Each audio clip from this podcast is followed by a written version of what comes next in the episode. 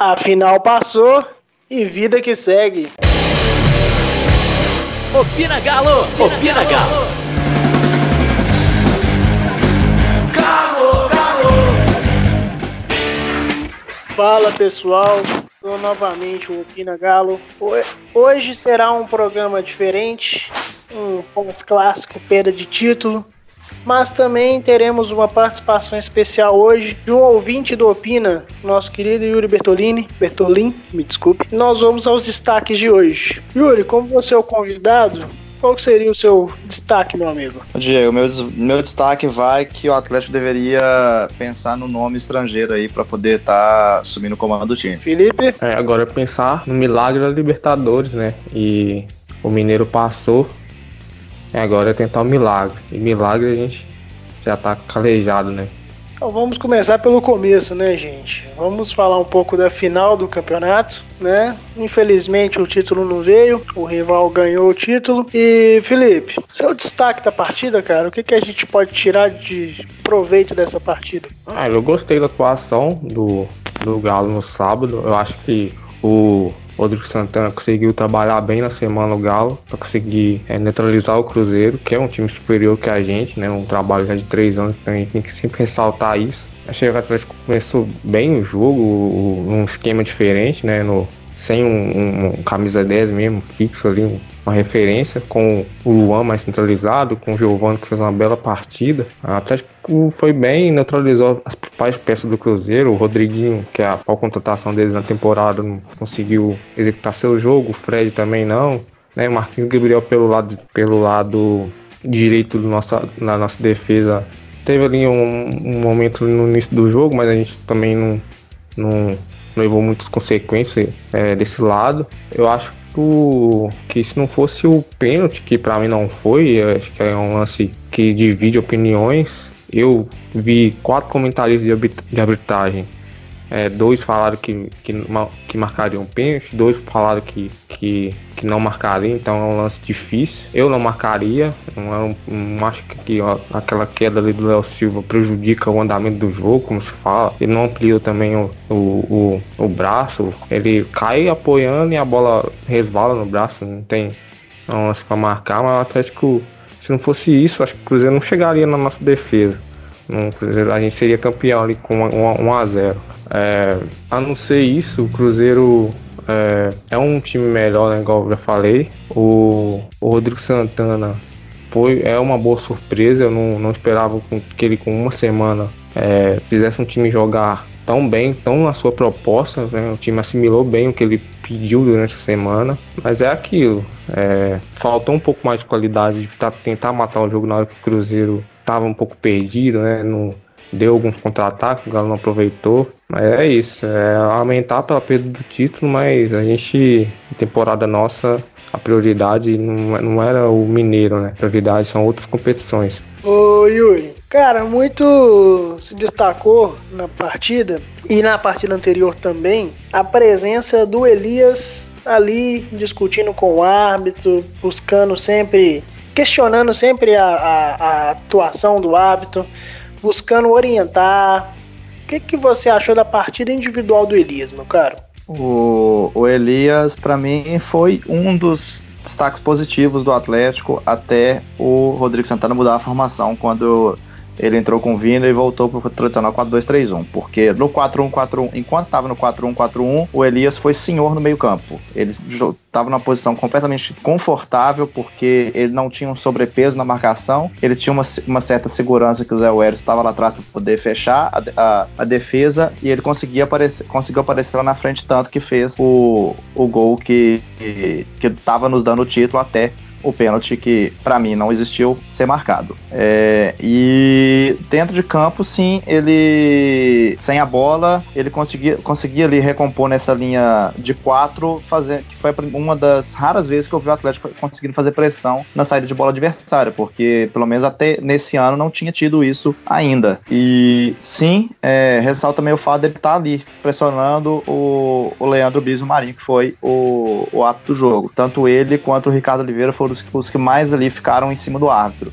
e quando era muito na defesa o Vitor. Mas o Elias, pela experiência que ele tem, né, ele tem total aporte para estar tá fazendo isso, porque é mais fácil entre aspas, assim, um jogador do porte do Elias conseguir é, um certo respeito do árbitro do que um, um, um, menino da base, por exemplo. E eu não gosto do 4-1-4-1, acho uma formação muito perigosa, porque embora o Cruzeiro não, não ficou lá atrás, né, quando ele precisou atacar, ele, ele mudou a formação dele, colocou mais um meia lá na frente, mas eu não gosto. Eu acho uma formação muito, muito perigosa. É o 8-80, ou dá muito certo, ou dá muito errado, e tava dando certo. É uma pena que o Giovanni não ainda não está 100% fisicamente, mas é, foi o melhor jogador do Atlético enquanto esteve em campo, porque conseguiu puxar contra-ataque, é, é, um jogador muito difícil de ser marcado por ser canhoto, e eu ah, creio eu que quando ele tiver 100% vai ser uma das armas aí mais é, é, confiáveis do, do, do, time na, na parte ofensiva. É, aproveitando até essa última parte que você cita o Giovanni, Felipe, realmente o Giovanni foi um dos destaques principalmente no primeiro tempo, né? Que no segundo tempo ele cansou e tudo. O que, que você espera do Giovanni pro restante da temporada, cara? É, o Giovanni é um jogador muito habilidade, né? Muito ele ele tem muito essa essa parte para cima, ele é um jogador muito habilidoso. Na época do Santos eram os gols dele eram gols bonitos, né? De, de arrancadas, de dribles. É o que o Atlético até então não, não tem, né? Não tinha Há muito tempo que o Atlético não tem um jogador das mesmas características dele. Acho que o Giovanni pede passagem no time titular. É, se eu não me engano, é o primeiro jogo dele como titular, né? Ou, se eu não estou enganado. segundo, né? Foi muito bem. Como, como o Yuri falou, acho que se tivesse ficado um pouco mais em campo ali, acho que ele, o, o Atlético teria uma sorte melhor. É, chegou agora, como o Rodrigo Santana falou também no coletivo, é um cara que vem do outro futebol na China, né? Que se joga menos, é um futebol de um ritmo diferente, ainda ele tá ainda sentindo um pouco. Acho que com o tempo o, o Giovanni vai, vai render muito mais do que, ele, do que a gente sabe, né? Que ele, que ele pode render. Ô Yuri, eu queria que você me destacasse, cara. É, também muito se comentou sobre o Léo Silva, intencional ou não, participar diretamente dos de dois dos três gols que o rival fez no Atlético. E hoje saiu a notícia no Super Esportes que ele tende a ser o atende a ter o contrato renovado, o que já vinha sendo discutido há algum tempo. O que, que você acha sobre isso, cara? Ele realmente foi peça fundamental nessa, nessa perca do título e qual que seria o futuro dele dentro desse elenco do Atlético? Ô Diego, eu não não, posso, não vou jogar a, a culpa da perda do título apenas num jogador, mas porque isso reflete muito no sistema completo. Mas sim, tem, tem suas falhas, tem seus erros, já é um, um zagueiro de uma idade muito avançada, embora seja aí o nosso terceiro zagueiro, melhor zagueiro do elenco, porque eu ainda, mesmo com as falhas que o Igor Rabelo tem tido nas bolas aéreas, eu ainda acho ele melhor, porque é mais rápido e tem mais habilidade em, em bolas rasteiras e no, no mano a mano. Mas, assim, eu não, eu não renovaria, porque já é, o ciclo tende a terminar. E para mim esse ciclo já tá bem no fim. Já tá bem no fim. É, eu coloco em cima dele a culpa da derrota do Cerro Portenho, porque ali, ele, com a falta ridícula que ele fez, ele abriu a brecha para pro, Cerro empatar o jogo, virar o jogo e por aí foi. E deu no que deu, naquele desastre que deu. E eu não acho intencional a, a mão dele no pênalti. Como eu disse no, no, meu comentário inicial, eu não, não daria o pênalti porque foi um carrinho, ele assumiu sim o risco dele dar o carrinho dentro da área, mas ele tava com o braço no chão, ele tava, era um braço de apoio. A bola pode ter resvalado nele, mas não foi crucial. Eu não daria o pênalti. Então, assim, é, na falta, acaba que o contrato deve sim ser renovado por, por falta de, de, de, um outro bom zagueiro. É, eu vi uma, creio que uma especulação de, de, que o Rodrigão poderia estar de volta, mas também não é um, um zagueiro para ser ali a, a peça sobressalente ao Hever e ao Igor Rabelo.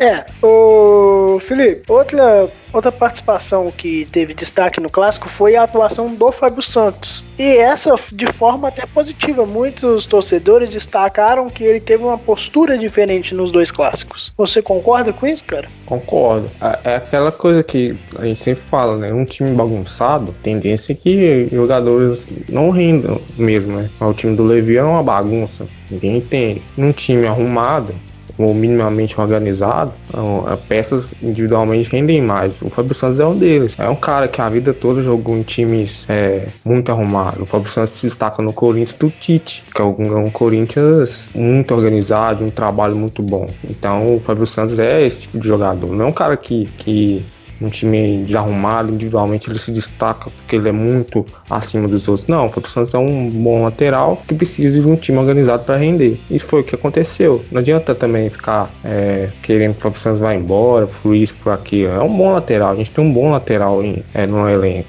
Falta uma reserva? Falta, mas o Fábio Santos é um cara que ainda dá conta na lateral esquerda. Mas precisa de ter um time organizado, que aí ele rende, ele é uma função estabelecida. É um lateral que é mais defensivo que ofensivo, então é um lateral que defende mais, ele foi muito bem. O Cruzeiro pouco jogou do lado dele, pouco criou. É, é isso. É, é, tem, tentar entender o porquê que alguns jogadores não rendem antes de pedir fora do time. Exatamente, gostei. É, agora, gente, nós vamos ter uma participação especial. Nós temos no Opina Galo um grupo que é o Opina Galo Debate no WhatsApp. E nesse grupo eu recebi alguns áudios dos torcedores comentando, dando opiniões sobre a nossa pauta de hoje. E um desses veio direto de Teoflotone, um amigo, o Rafael, ele mandou a sua mensagem sobre o clássico e a final do Mineiro. Salve, salve, Opina Galo, Rafael Esvízero, de Teoflotone, para falar um pouquinho da final do Mineiro. Atlético e Cruzeiro, tivemos dois jogos iguais. No primeiro jogo, com o mando do Cruzeiro, jogaram de forma tática, buscando resultado para reverter o resultado, reverter a vantagem e assim conseguiram. Segundo jogo, o Atlético melhor, fez 1 a 0, poderia ter imprimido um ritmo de jogo também forte para que conseguisse ampliar essa vantagem. Assim não fez, por um detalhe, sofreu empate e, consequentemente, a perca do título. É isso aí, muito obrigado, Rafa. É... Gente, outro destaque no, no Mineiro, ô Yuri, alguém, além do Rodrigo Santana, saiu ileso desse clássico? Alguém saiu ileso, não. Cara, eu destacaria nesse clássico aí, além do Rodrigo Santana, que sim é o principal destaque, eu destacaria aí é, é no primeiro jogo o Luan. Luan jogou bem no primeiro jogo até ser substituído, porque por causa da, do, do da questão física. E, e, no segundo jogo aí é, é, não tem o que falar do Elias. Mesmo após a substituição do, do, do Rodrigo Santana, porque ele voltou o time pro 4-2-3-1, é, é, ainda assim não, não foi uma partida ruim do Elias. Muito bom, obrigado. É, além do Rafael, um outro amigo nosso no grupo do Opina Galo Debate, também mandou a participação dele por áudio. Douglas Araújo, que é um estudante de jornalismo, deu a sua opinião sobre o clássico também. É, meu nome é Douglas Araújo, sou estudante de jornalismo e a visão que eu tenho assim com relação ao jogo de sábado, que assim deixou a mostra que o Galo perdeu um bom tempo com relação à preparação do elenco, a questão de ideia de jogo, de montagem de, de de, de jogo, de ideias de jogo. Ponto positivo assim para mim foi o Rodrigo Santana conseguir dar uma melhorada no time assim mesmo com pouco tempo disponível, é, mas assim ele conseguiu dar uma cara diferente ao time, coisa que o time precisava porque o time não tinha padrão, o time não tinha uma, uma cara, um estilo de jogo e com pouco tempo mesmo assim, apesar da limitação do elenco, ele conseguiu dar uma cara. O problema é o elenco conseguiu é, em campo o time conseguiu mostrar aquilo que dava com o que tinha à disposição. Isso meio que deixa claro que é muito necessário qualificar o elenco. É muito importante é o Galo correr atrás de reforços que cheguem para ser titulares, porque os reforços, porque os que estão em campo, boa parte dos que estão em campo, não são do nível que o Galo precisa hoje. Então, assim, se quiser assim um pensamento assim para tentar algo ainda esse ano ou já para pensar em algo a, a longo prazo para 2019, é preciso reforçar o elenco e é preciso pensar numa ideia de jogo. E é preciso ter alguém onde, ele, onde a diretoria vai ter a convicção de que vai, vai implantar a ideia de jogo que, que se pensa. Obrigado, Douglas. Ô, Felipe, seguinte, cara, vamos encerrar o assunto da final do Mineiro, até porque a gente já tá puto com essa história, né? Porque perdeu, não interessa mais. Você também, cara, algum destaque que possa ser útil daqui para frente? Ah, destacar é, foi escancarado pra gente, né? É isso é ah, como que o, esse elenco do Atlético, bem organizado, pode render, né? É um clube, é um, um elenco que no que não, é dos melhores que a gente tem, mas também não é dos piores. É um elenco que se pegar um trabalho bom, é, com o tempo, acho que esse elenco aí é capaz de, de, de, render bem. Não sei se vai chegar a ser campeão de alguma coisa, porque carece de bons, boas peças ainda, mas não é aquela porcaria que a gente estava vendo antes, né? Um time que tomou 4 do Cerro, que está muito perto de ser eliminado da Libertadores. Não é, não é time para isso. É um time para render mais. Eu espero que, que o técnico que, que, vier, ou for o Rodrigo Santana que for ficar, que faça um time organizado, né? Que já mostrou que pode, que consegue. Que é, eu quero ver esse elenco ser extraído 100% dele, pra gente saber o que, que a gente pode contar ou não. É, eu vou pegar o seu gancho sobre o técnico e vou dar a palavra ao Diego. Fala comigo. Eu só, eu só, antes de você trocar o assunto, eu só queria dar mais. Só falar uma pequena coisinha sobre a final do Campeonato Mineiro 2019, onde a fumaça a fogo. Tanto que tivemos aí hoje a, a, a exoneração do senhor Juliano Bozano do cargo de presidente da Comissão de Habitat da Federação Mineira de Futebol. E por sinal, vou até aproveitar, você falou, esse senhor já não deveria fazer parte da Federação Mineira, não é de hoje, não é dessa final, né? Já tem alguns anos que, que se questiona muito o, o trabalho desse rapaz, né? Para não falar outra coisa. E lembrando que as últimas finais de Campeonato Mineiro que o rival ganhou, sempre e deixa balar né? Sempre houve interferência da arbitragem para não falar outra coisa. Exatamente. É... E o, o que eu fiquei sabendo hoje, eu não, não tinha reparado nisso ainda, que me tornou mais suspeito ainda. É, eu assisti o jogo quarta-feira passada do Grenal. Jean-Pierre apitou do começo ao fim, tranquilamente, não sentiu hora nenhuma, saiu de campo andando. Se ele tivesse sentido alguma coisa, ele teria saído mancando, pedido substituição, colocado a mão na perna, qualquer coisa. E o Jean-Pierre vai apitar um jogo da Libertadores essa semana. Não sei te falar qual jogo, é, é, precisamente qual jogo que é, mas ele vai apitar um jogo da Libertadores essa semana. Se ele tivesse com essa suposta lesão, ele não apitaria esse jogo da Libertadores, que é um jogo fisicamente muito mais pesado.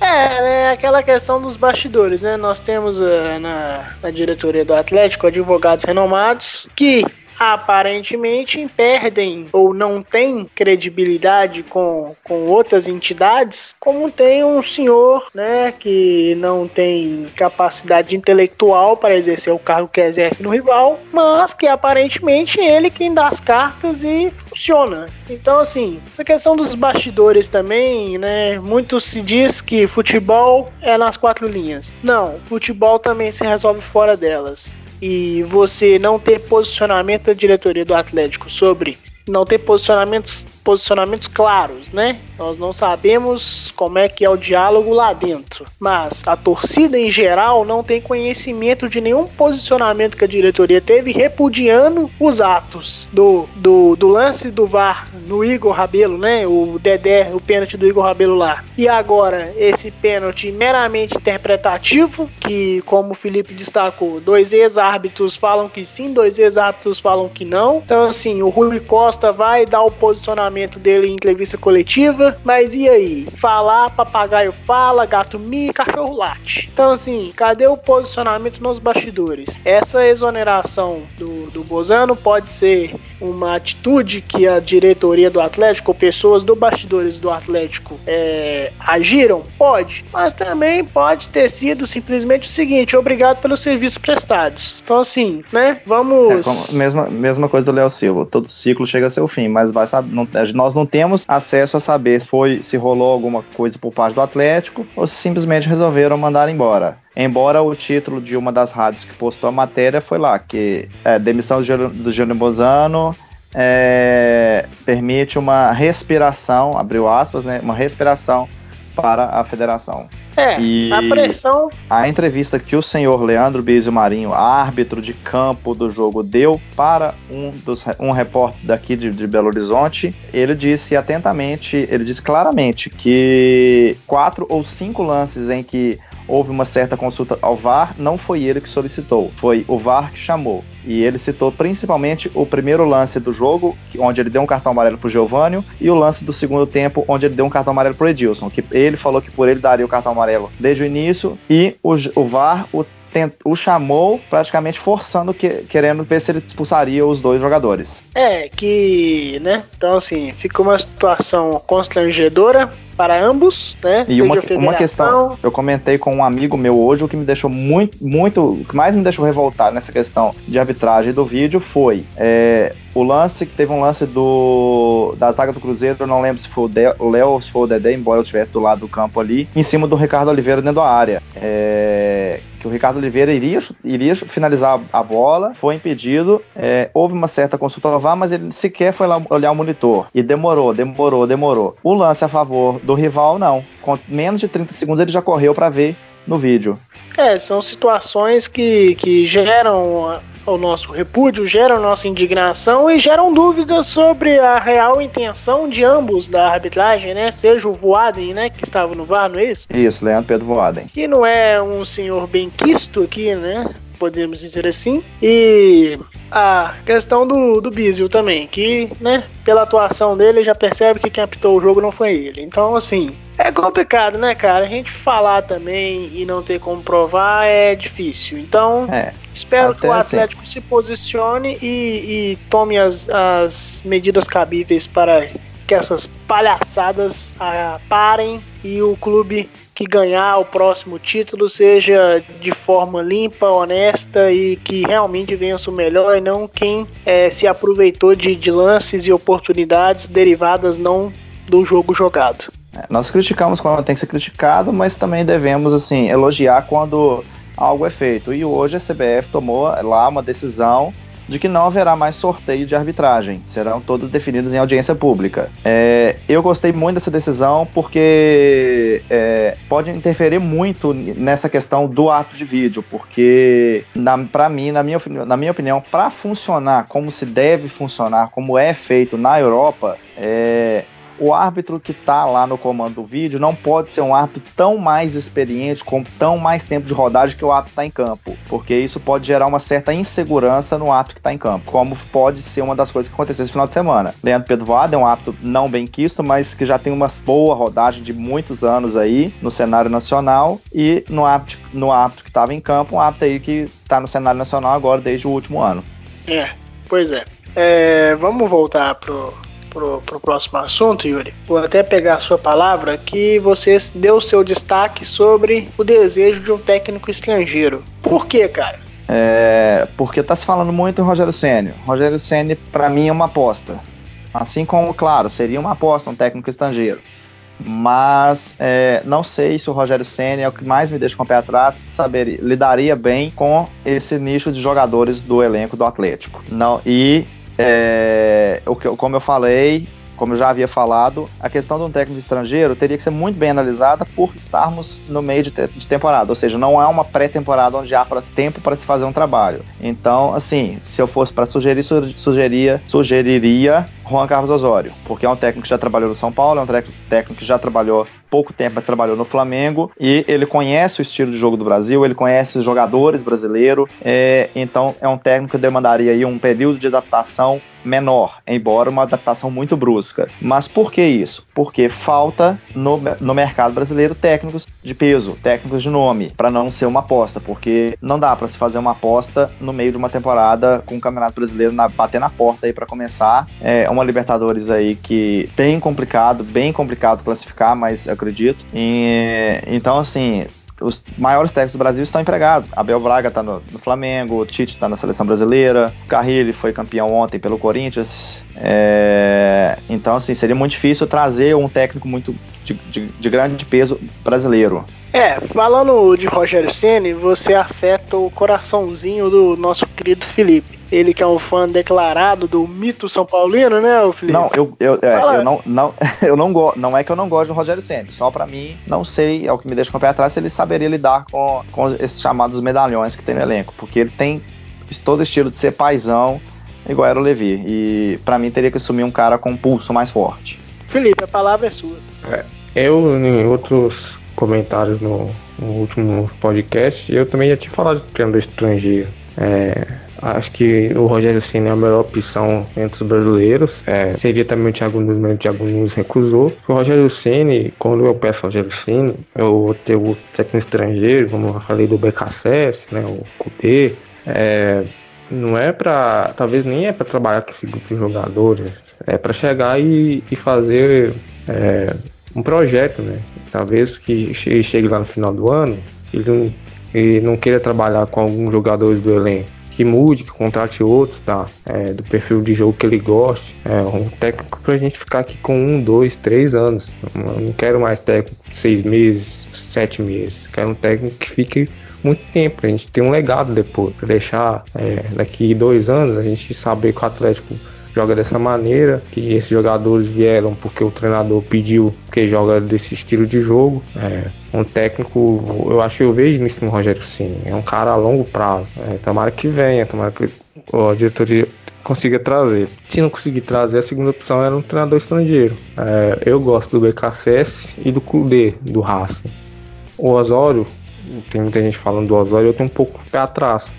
Porque o Osório é um estilo, é um é, um pouco diferente. Acho que, que ele aqui no, no, São Paulo ele foi até bem, mas não é um cara que me agrada, não me agrada porque que ele muda demais a equipe e a gente não consegue entender um pouco o trabalho dele. É, mas eu vi muita gente também falando da situação do Rodrigo Santana. Ele é um bom treinador. Ele mostrou no RT quando treinou o RT, né? Complicou o Atlético em algumas situações. Mas para efetivar o Rodrigo Santana tem é, primeiro ter aprendido com o erro, os erros do, do, ano passado, né? Que foi com o Thiago Lar, que efetivou, é, desmontaram o time na parada da Copa, e a gente vai ter uma parada também para a Copa América. Quando ele voltou com peças totalmente diferentes, foi mandado embora para trazer um medalhão. Se for ficar o Rodrigo Santana, tomara que não aconteça isso, porque a diretoria tem aprendido com os erros, né? Exatamente. E sabe quem também falou um pouco sobre técnico, Felipe? Falar. O nosso querido Rafael de Teoflotone novamente mandou a sua contribuição aqui diretamente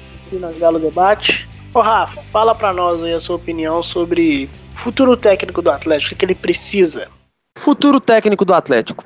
Não adianta, na minha humilde opinião, mudar o técnico se a gente não conseguir tirar de cada atleta o máximo que ele pode render. O atleta que veste a camisa do Galo, ele tem que estar 100% no Atlético e a gente tem que conseguir extrair dele aquilo que ele é capaz de render ao clube. Se assim não fizermos, não adianta. Virá até o Guardiola e não resolverá o problema extra-campo do Atlético, o problema de modificação de técnico, que para muitos pode ser solução. A gente tem visto com os resultados que a continuidade é que é a solução, é a resposta para um trabalho eficiente e vencedor. Obrigado novamente. E vamos falar agora, Yuri, desse futuro técnico. Se especula-se muito o Rogério Ceni você deu a sua opinião sobre o Osório. É, também já surgiu, aí eu acho também que é um pouco de desespero, é, essa questão de já efetivar o Rodrigo Santana e tudo. É um, um acontecimento que, que, que,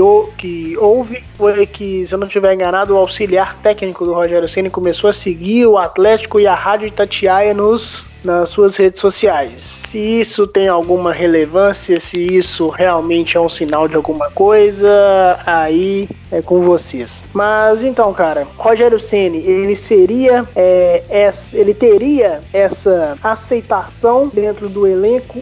Você já disse que talvez não. Mas e pra torcida, cara? Seria um. Seria, podemos dizer assim, um remédio contra essa situação, esse problema chamado Clube Atlético Mineiro? Cara? Ah, cara, eu creio que sim. Eu participo de vários, vários, vários grupos. Eu participo de uns sete ou oito grupos do, do Galo e em todos do, no, dos nomes nacionais é, Roger Senna é praticamente unanimidade. Pela campanha fantástica que fez com Fortaleza ano passado, no acesso, é, se sagrou campeão é, do, no último domingo aí é, contra o Ceará, jogando na sua casa, ganhou de 1 a 0 salve o engano. É, então, sim, seria por, pela parte da torcida, a questão de, de torcida seria, sim, um treinador é, bem aceitado, sim. Só pesa mesmo essa questão de, de saber ou não lidar com os chamados medalhões do, do clube, que eu não vou citar nomes, todos sabemos quem são. É, e se a minha memória não for tão ruim como eu acho que não é, ele, em alguma das 200 milhões de temporadas que ele fez com, com o São Paulo, ele jogou com o Ricardo Oliveira e com o Fábio Santos. E não me falhar a memória, o Fábio Santos participou daquele título do, do Mundial, acho que foi em 2005, por aí, né? Não, não estou tão atento assim, mas o Fábio Santos era juvenil na época e o Rogério Senna já era capitão daquele time. Então, é, acredito que ele jogou com ambos. E isso também, é, a Malu já tinha destacado isso no podcast que a gente fez fora o especial da Arena sobre a, o prato ter externado que, a, que o seu controle do vestiário não era assim aquela coisa, né? Que a gente se espera. E isso aconteceu dentro da sua casa, podemos dizer assim, né? Porque no São Paulo ele mandava e desmandava. Então, se lá ele já não tinha tanto esse respeito, talvez por também ter na temporada anterior jogado com esses mesmos jogadores, então assim, né, num elenco de 30, de 20 e poucos jogadores, você não vai ser é, amigo de todo mundo. Isso em qualquer profissão no mundo né? Exatamente. Então, então assim, talvez isso também pese. Ele teve a sua participação no Fortaleza com muito mérito, claro, porque quem faz Dodô e Edinho ser craque tem que, tem que dar, né? Tem que, tem que tirar o chapéu. Cara. Tem que tirar o chapéu. Então assim, então assim, mas, né? É, lembrando que esse elenco do Fortaleza não tem ninguém. Se são, se são jogadores de, de nível médio-baixo e jogadores que querem se provar e irem para um clube maior. Ali não tem ninguém do tamanho dele, né? Para falar assim, e aí, cara? Vou te questionar creio eu que apesar de ter jogador com personalidade forte, é difícil você tendo uma bagagem menor do que a do seu chefe, você questioná-lo. Pelo menos isso de uma forma, né, Racional. agressiva. É. Então assim, é, Felipe, cerrando o assunto técnico. Rogério, Vier, você disse que nós precisamos não de uma solução paliativa, e sim de um projeto ele é esse projeto realmente? É, na minha visão, sim. É um cara para trabalhar a longo prazo, assim como era o Fortaleza. É, essa questão do vestiário, né, do, do Rogério, acho que era no São Paulo muito no começo, igual você falou mesmo.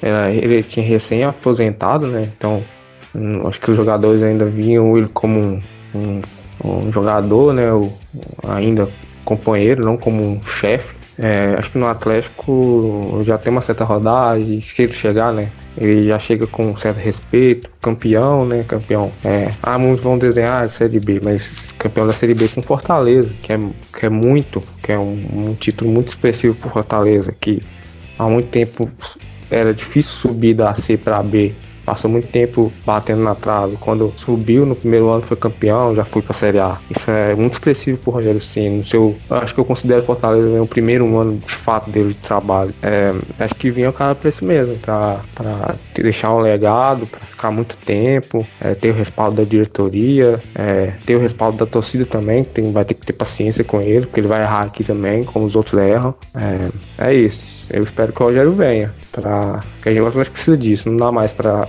contratar técnico de seis meses. A gente não, não, o Atlético não suporta mais isso. A gente viu nas finais do, do Mineiro como faz diferença. Um time que é, tem uma diferença muito grande, é, que está à frente de nós na temporada. Então a gente vê que isso faz muita diferença no futebol brasileiro hoje. Times com trabalhos longos é, estão sobressaindo. É, se eu não me engano, a gente vai começar o brasileiro com quase metade dos times já trocaram de técnico. É um absurdo isso. Então, o Atlético, se começar a caminhar é, para esse, esse, esse, rumo de manter um trabalho, acho que a gente volta o caminho das conquistas em breve. Acho que é isso que a diretoria e a torcida tem que pensar. Lembrando aí que o próprio São Paulo chegou a cogitar é, esse, um retorno do Rogério Ceni quando demitiu o André Jardine. Só não foi para frente a negociação. Pois é. é. Além do futuro técnico que, que nós falamos, nós temos também outra pauta importante que é suas expectativas para Atlético Nacional, meu caro. Você ainda acredita? É difícil, né? Acreditar, a gente sempre acredita, né? Sempre tem aquele fio de esperança. É, o problema é que o Atlético não depende só dele, mas né? depende de outros resultados. Acho que o time nacional não é bom. O jogo lá, se o Atlético fosse um pouco mais organizado, tinha vencido o jogo lá dentro, na casa deles, né? O time, os times uruguaios, mesmo os maiores, não estão bem. É, são times tecnicamente limitados. Acho que o Atlético vai ganhar o jogo no, é, no Mineirão, vai fazer os três pontos, mas é, só que só não basta vencer, né? Tem que vencer e fazer um saldo. Aí essa é a preocupação. Mas o Atlético é jogar, é jogar, ganhar os dois jogos e ver o que vai acontecer, né? Se sobrar pra gente uma Sul-Americana, isso tem falado já há bastante tempo, acho que o Atlético tem que olhar com bons olhos essa competição, porque é uma competição importante. É, é, um título internacional de segundo escalão, é, mas dá uma taça que é importante e a vaga direta na, na Libertadores, né? Então, se você terminar o ano campeão da Sul-Americana com uma vaga direta na Libertadores, termina o ano tranquilo. Você começa o ano seguinte tranquilo, é, então é muito importante o Atlético se ficar em terceiro na, na fase de grupo dá, e contudo na Sul-Americana, que é um torneio que é palpável vencer. Mas tem, falei, tem um pouco de esperança ainda. Vai que o Cerro é, vence o Nacional na última rodada, né? A gente vê se o Zamora se classifique. Mas acho que é, o que vier é lucro daqui pra frente, que já perder, a gente já, já perdeu. É, com o Levi, a gente muito prejudicado, né? Por um trabalho ruim nessa Libertadores. Mas, mas é isso a torcida que for tem que apoiar, é o que resta, tem que comprar o ingresso, ir lá, lotar o Mineirão e apoiar. Acho que é, com o Rodrigo Santana é, deu um pouco mais de fôlego, o time apresentou dois jogos bons nos, nos clássicos, então fica aquela coisa vai ser diferente agora, com um time mais organizado. É, é isso, tem que, tem que acreditar, né?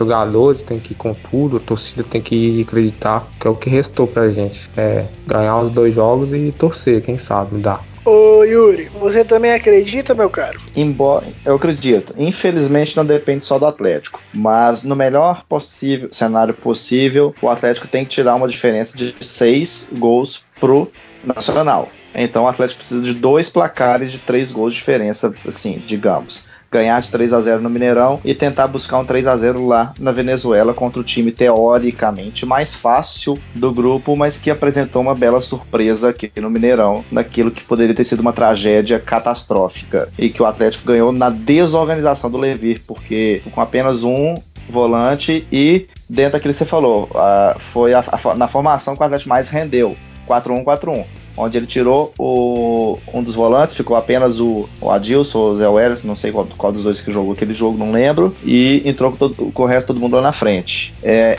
então, assim, eu acredito, por quê? Porque o Cerro Portenho, ele briga por uma, pela, pelo primeiro lugar geral da Libertadores. Se eu não me engano, salvo engano, ele é o segundo ou a terceira campanha. É, a primeira campanha, infelizmente, é o lado azul da Lagoa, é, e o Cerro tá brigando aí por essa colocação, pela, por essa primeira colocação geral. Então pode ser que eles entram sim contra o Nacional precisando vencer o, o, o, último jogo lá.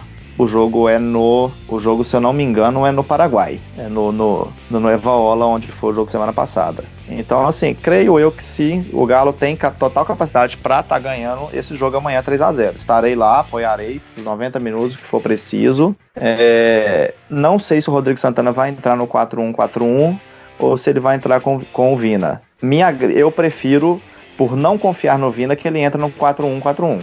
Mas, como ele não tem o Giovanni para esse jogo, porque não está inscrito na, na, na Libertadores, a tendência é que ele volte para o 4-2-3-1 normal. Lembrando que não temos aí nem Hever, nem Igor Rabelo, e muito menos o senhor Juan Casares. Exatamente. Ô Felipe, seu placar pro jogo. Ah, o Galo surpreendeu. Acho que vai ser 3x0. Vai conseguir um bom placar aí nessa animação toda? Ah, 3x0. Yuri, seu placar, meu velho. Eu vou, eu vou no 4x1. Porque mesmo com o time mais organizado do, do Rodrigo Silva, Rodrigo Santana ainda tem uma certa falha no sistema defensivo ali, onde não estou pedindo o Patrick de volta, mas o Guga apresenta alguns defeitos muito graves ali na questão de, de, de recomposição ali. Não por ele ser ofensivo, ele até não é tão ofensivo, mas é, ele deixa muito espaço ali. Ele meio que quer fechar na linha da, da área e acaba dando aí 5, 6 metros de distância pro, pro ponto da esquerda. Então, assim, aí depois ele acaba tentando dar um bote de primeiro e, de, e, o, e, o, jogador adversário tiver um pouco de habilidade, consegue se livrar facilmente. É, que foi um ponto que o Rodrigo Santana conseguiu praticamente anular no segundo jogo, onde ele puxou ali o, o, o e o Elias estava dando um, um, aporte ali ao Guga ali naquele setor ali da defensivo direito. É, além de vocês dois, o nosso querido Rafa de Teoflotone mandou sua participação novamente no, no programa de hoje.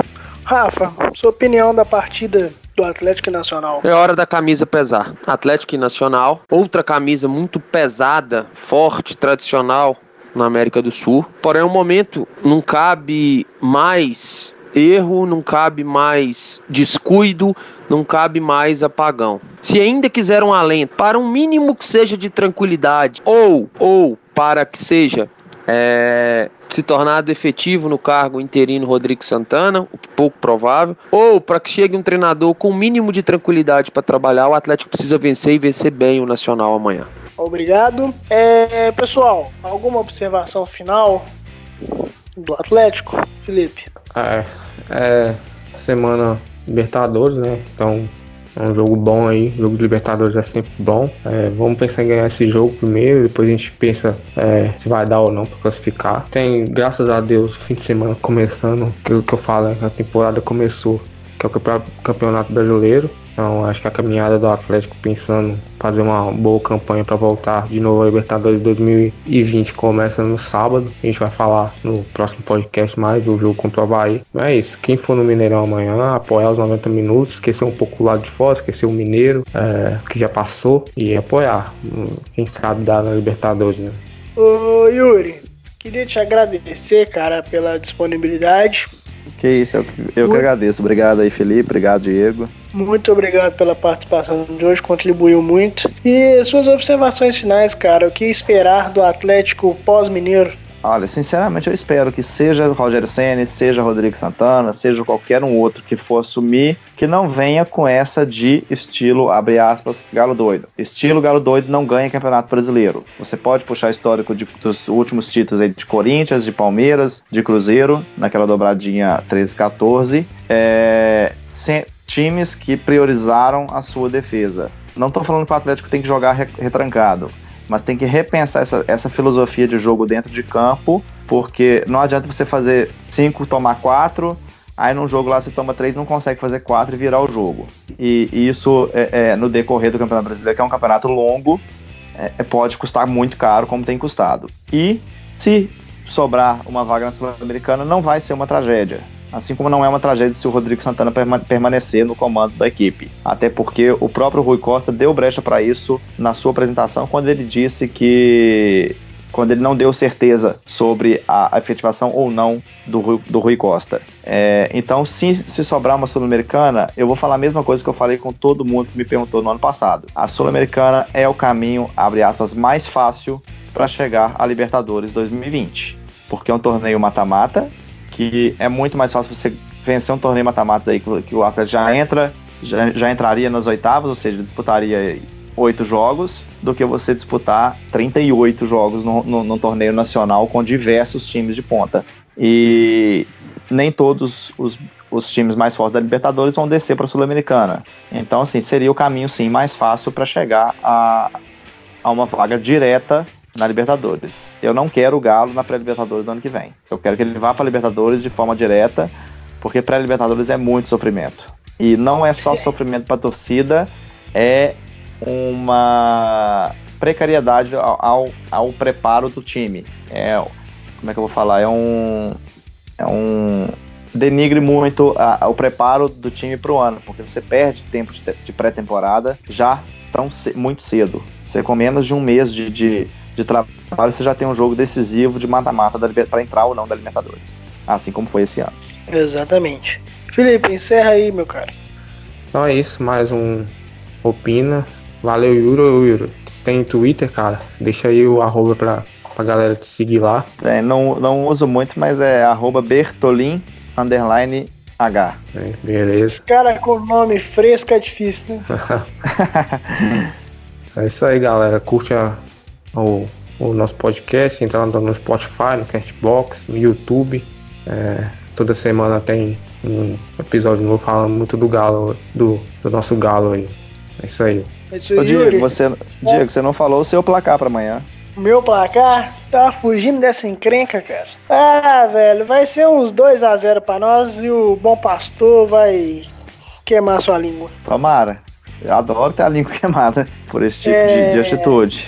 Manda seu, manda seu encerramento aí, Yuri. Ah, não- o, que, o que tinha que ser dito já, já foi dito. Casares não, não joga amanhã. é, o time vai entrar com uma defesa aí é, é, bem, deli- bem limitada. Léo Silva e Maidana na zaga não me, tra não me inspira confiança nenhuma. É, então que o senhor Fábio Santos faça uma partida igual fez no último domingo, defensivo. Não saia dali. Se possível, feche com um terceiro zagueiro. Porque se o Nacional resolver jogar no contra-ataque, pode complicar e muito a vida do Atlético. Isso aí, muito obrigado, Yuri. E sempre que tiver disponibilidade, a gente te chama. Valeu? Valeu, obrigado, viu, gente? Boa noite. É, pessoal, esse foi mais um Opina, dessa vez com a participação de um ouvinte. E quem sabe nos próximos a gente sempre quer ter essa pluralidade de ideias, a gente sempre quer a opinião, porque esse programa não é Opina Galo à toa, né? Então, fique com Deus e nunca se esqueçam, aqui é Galo, porra!